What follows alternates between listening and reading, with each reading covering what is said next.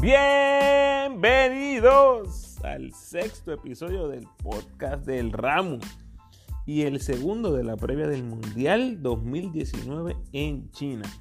Como dije anteriormente, Mundial número 18 en la historia de la FIBA y el número 14 para Puerto Rico.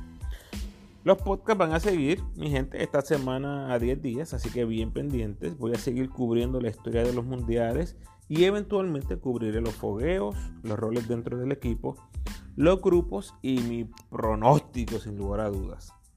En este episodio seguimos de viaje, ahora de 1974 hasta 1986. Les contaré acerca de las figuras principales de nuestro equipo, los coaches, datos curiosos, quienes debutaban o se retiraban de la selección, los líderes en puntos, etc. Si esta es la primera vez que estás escuchando el podcast, gracias obviamente por tu sintonía y bienvenido o bienvenida. Pero obviamente te recomiendo que saques unos 15 minutitos para que escuches el quinto episodio y puedas seguir el hilo de lo que voy compartiendo. Como les mencioné, esto es para los alcohol de verdad.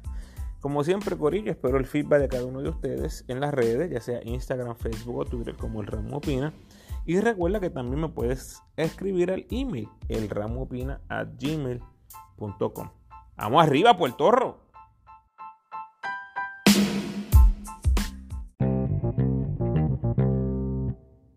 ...1974 llega el Mundial de Baloncesto a Puerto Rico. Borinquen era la sede por primera vez de este evento. Primera y única vez que Puerto Rico ha sido sede de un evento de tal magnitud. Primera y única vez en la historia que el torneo se ha hecho en el Caribe. A Colombia, que luego vamos a hablar de eso, eh, lo considero parte de Sudamérica, así que la única vez que el Caribe ha recibido este torneo. Primera vez en ese momento que el Mundial era en América del Norte.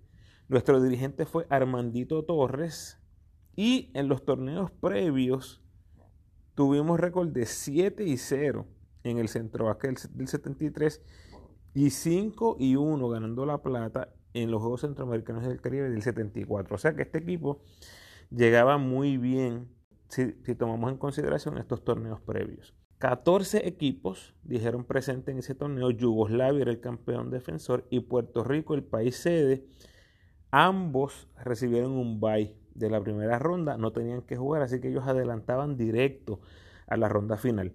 Los dos equipos restantes se colocaron en tres grupos de cuatro cada uno y los primeros dos equipos de cada grupo avanzaban a la ronda final. O sea, seis equipos más Yugoslavia y Puerto Rico eran los ocho equipos en total que jugaban el round robin para definir al campeón. Todos jugaban siete partidos en esa última ronda. Lamentablemente, terminamos en la séptima posición con récord de 2 y 5. Perdimos los primeros 5 partidos corridos. O sea, no hubo break para celebrar. 5 derrotas consecutivas rápidamente eh, nos sacó de la pelea por las medallas. Finalizamos el torneo con una victoria por 1 ante Cuba y por 5 puntos ante Canadá. Obviamente el ser local no fue un factor a nuestro favor en ese momento. Nuestros jugadores más destacados fueron Luis Brignoni, Neftalí Rivera, Héctor Blondet, Rubén Rodríguez, Tito Ortiz y Raymond Dalmau. Solo dos jugadores repitieron del mundial anterior, que fueron Raymond Dalmau y Tito Ortiz. Fue el debut en el equipo nacional para Luis Brignoni y Michael Vicens. La Unión Soviética Yugoslavia y Estados Unidos terminaron empatados con 6 y 1 la ronda final. Se ganaron entre ellos mismos y las medallas, las tres medallas, se definieron por el diferencial de puntos. Lo que por años hemos conocido como el gol O sea que fue un final realmente de película que se decidió no en un juego por la medalla de oro, se decidió por el gol average, la diferencia de puntos entre estos equipos. Bueno, nos movemos a 1978 en Manila, Filipinas. Como les mencioné, recuerden, Filipinas ganó bronce en 1954. Todavía la única medalla de Asia en la historia de los mundiales. Era la primera vez que el Mundial llegaba al continente asiático y era el tercer Mundial consecutivo que se jugaba fuera de América del Sur. Al igual que el 74, el equipo llegaba con una buena racha. Habíamos acumulado marca de 19 y 1 entre el Centro del, del 77, que ganamos plata, y los Juegos Centroamericanos del Caribe del 78, que ganamos oro con marca de 11 y 0. Como nota positiva, por primera vez en nuestra historia en los mundiales, terminamos con más victorias que derrotas. Acumulamos récord de 4 y 3, pero lamentablemente no fueron cuando contaban. Terminamos en la décima posición en ese torneo. No logramos avanzar de primera ronda, jugamos para 1 y 2, pero jugamos muy bien en la ronda de consolación, consiguiendo 3 victorias y una derrota. Como dato curioso, estadísticamente hablando, este fue el mejor mundial en nuestra historia desde el tiro libre con 75% de efectividad y como mencioné, la primera vez que jugamos por encima de 500 en balance de victorias y derrotas. Nuestros mejores jugadores fueron Georgie Torres, Willy Quiñones, Neftalí Rivera, Rubén Rodríguez, Cachorro Santiago y Raymond Dalmau. Como dato histórico, Dalmau se convirtió en ese torneo en el primer boricua en la historia en participar en tres mundiales. Recientemente se retiró la camisa de, de Dalmau, el número. Aplauso a la federación, definitivamente es algo que se debió haber hecho hace muchísimo, muchísimo tiempo. Dalmau, una figura legendaria dentro del equipo nacional de Puerto Rico. El líder anotador fue Rubén Rodríguez con 18,1 puntos por juego, incluyendo 36 puntos contra China. En ese momento, un nuevo récord histórico para un puertorriqueño en los mundiales. Le hago bien rapidito un recap de lo que había sido los récords hasta el momento. Pachín estableció el primer récord con 28 puntos en 1959 enfrentando a Filipinas Luego lo superó Guavina Gutiérrez anotando 33 puntos en el 67 contra Japón. Y como les mencioné, Rubén Rodríguez anotó 36 puntos en el 78 contra China. ¿Qué tienen en común? ¿Se fijaron? ¿Se fijaron? Sí, eran equipos débiles. Eh, los tres momentos en que se establecieron estos récords de puntos fueron ante equipos asiáticos. Ese récord de Rubén Rodríguez de 36 puntos permaneció durante 24 años. Así que pendiente que más adelante vamos a ver quién rompió ese récord. Eh, en anotaciones, a Rubén le siguieron Georgie Torres con 15,3 puntos por juego y Dalmau con 13,4 puntos por juego. Solamente cuatro jugadores repitieron del mundial anterior. Fueron Raymond Dalmau, Néstor Rivera, Carlos Bermúdez y Rubén Rodríguez. Y como dato curioso, otro dato curioso, como gozan con el ramo, este ha sido el único mundial en nuestra historia donde hemos promediado más de 100 puntos por juego. Fíjense qué cosa, nunca habíamos promediado más de 90, más de 90, nunca superamos los 90 puntos por juego y de momento superamos los 100 puntos por juego. Este era un equipo sumamente ofensivo, pero como les mencioné, el hecho de que no avanzamos de ronda nos permitió jugar contra equipos un poquito más débiles. Sí, seguía siendo un mundial, pero jugando contra equipos más débiles. Debutaron en el equipo nacional Willy Quiñones, Cachorro Santiago, Steven Sewell y fue el debut y despedida para Daniel Rodríguez y Javier Billet. 1982 el Mundial se mueve a Colombia, regresa a Sudamérica por primera vez desde el 1967. El clasificatorio para Puerto Rico era a través del Centro Básquet del 81 que se celebró justamente en Puerto Rico. Boricuas y panameños cerraron el torneo con idénticos récords de 6 y 1 y hubo que realizar un juego de desempate para definir el oro y la plata y obviamente quién pasaba al mundial. Si les cuento esto, yo creo que ya ustedes saben es porque Puerto Rico no pasó. Panamá se llevó el oro. Gracias a unos chamacos ahí, llamados Rolando Fraser y Mario Borler, entre otros grandes panameños en ese equipo. Nos vencieron eh, un tremendo torneo, tremendo juego final. Panamá se llevó ese boleto para ir al Mundial. Eventualmente, ese mismo Rolando Fraser fue el líder anotador del Mundial con 24,4 puntos por juego. Caballote. Y así llegamos al 1986 en España, cuando el Mundial cumplía su décimo aniversario, 10. 10 mundiales hasta ese momento. Por primera vez, el mundial se expandía considerablemente. Las primeras ediciones fueron entre 10 y 14 participantes. En esta ocasión, 24 naciones fueron parte del mundial, divididos en cuatro grupos de seis equipos cada uno. Y la realidad es que el cambio no importó mucho, ya que al final teníamos los mismos referentes en el podio, las mismas caras conocidas. Estados Unidos se llevó el oro, la Unión Soviética plata y Yugoslavia el bronce y Brasil se llevó el cuarto lugar.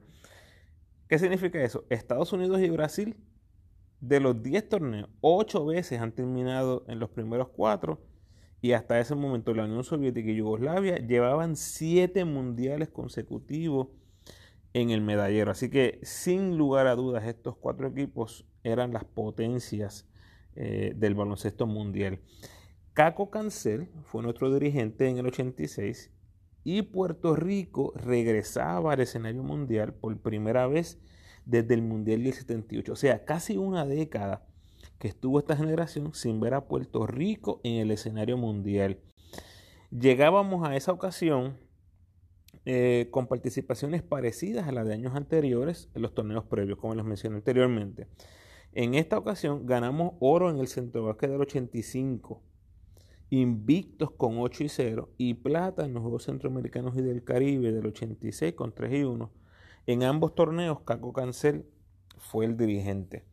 Eh, lamentablemente Puerto Rico no pasó de la primera ronda, aunque fue por muy poquito, ¿verdad? Que nos quedamos de, de pasar.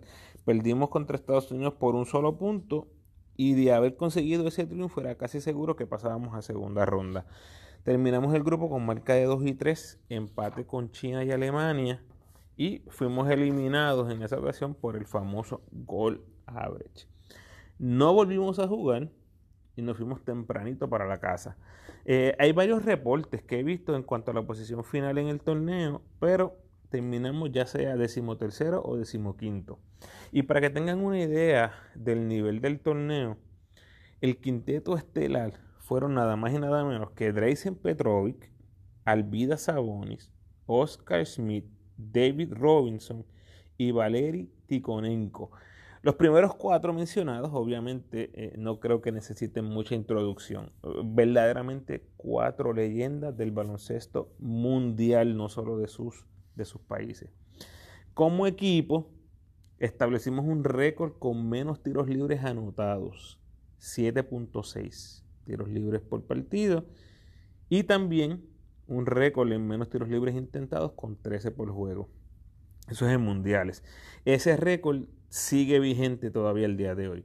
Quijote Morales fue el único jugador que tenía experiencia prueba en mundiales, lo que significa que 11 jugadores estaban debutando en mundiales en ese torneo. Entre los que se encontraban Ramón Rivas, Fico López, Jerón Minci y los hermanos León, entre otros. Recordemos que del 78 al 86 vivimos unos años bastante oscuros para la selección a nivel mundial. No fuimos a las Olimpiadas del 80 por razones políticas entre Estados Unidos y la Unión Soviética. Eh, recuerden, ¿verdad? Los que, los que no lo han visto, por favor, hagan lo imposible por hacerlo. El documental o la película New York Basket relata un poquito acerca de esto, porque lo que sucedió entre la Unión Soviética y Estados Unidos ese efecto dominó llegó hasta nosotros, llegó hasta Puerto Rico y por eso fue que no participamos en, las Olimpiadas del 80. Eh, no clasificamos el Mundial del 82 y no clasificamos a las Olimpiadas del 84. Así que ese verdad fueron unos años que esa generación sufrió ya que no pudo ver a Puerto Rico en ese escenario mundial. Bueno, de vuelta al 86, los líderes anotadores fueron Jerome Mincy con 11 puntos por juego, Quijote Morales 10,4 puntos por juego y Wes Correa 10 puntos por juego. Debutaban en la selección Ramón Rivas y Orlando Febres. Fue el debut y despedida para Febres. Y fue el último torneo en la selección para José Sosa y Frankie Torruellas. Nota con esto. Hasta ese momento, hasta 1986, teníamos récord de 16 y 29 en los mundiales. 16 y 29, gente. Estábamos muy lejos de ser un equipo ganador consistentemente en estos torneos, pero ya vendría el 1990, que eso viene en el próximo podcast. Así que los espero por ahí.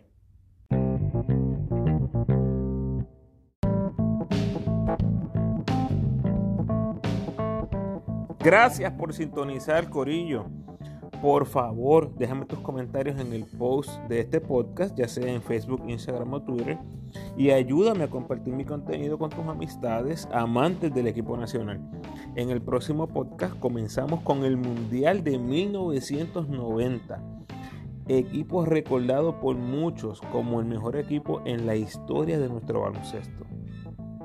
Como siempre, te invito a que te suscribas al podcast en Anchor o Spotify para que la notificación de nuevo contenido te llegue de inmediato. Y también te invito a que me sigas en tu red social favorita. Si me quieres escribir por email, por favor hazlo a elramopina.gmail.com.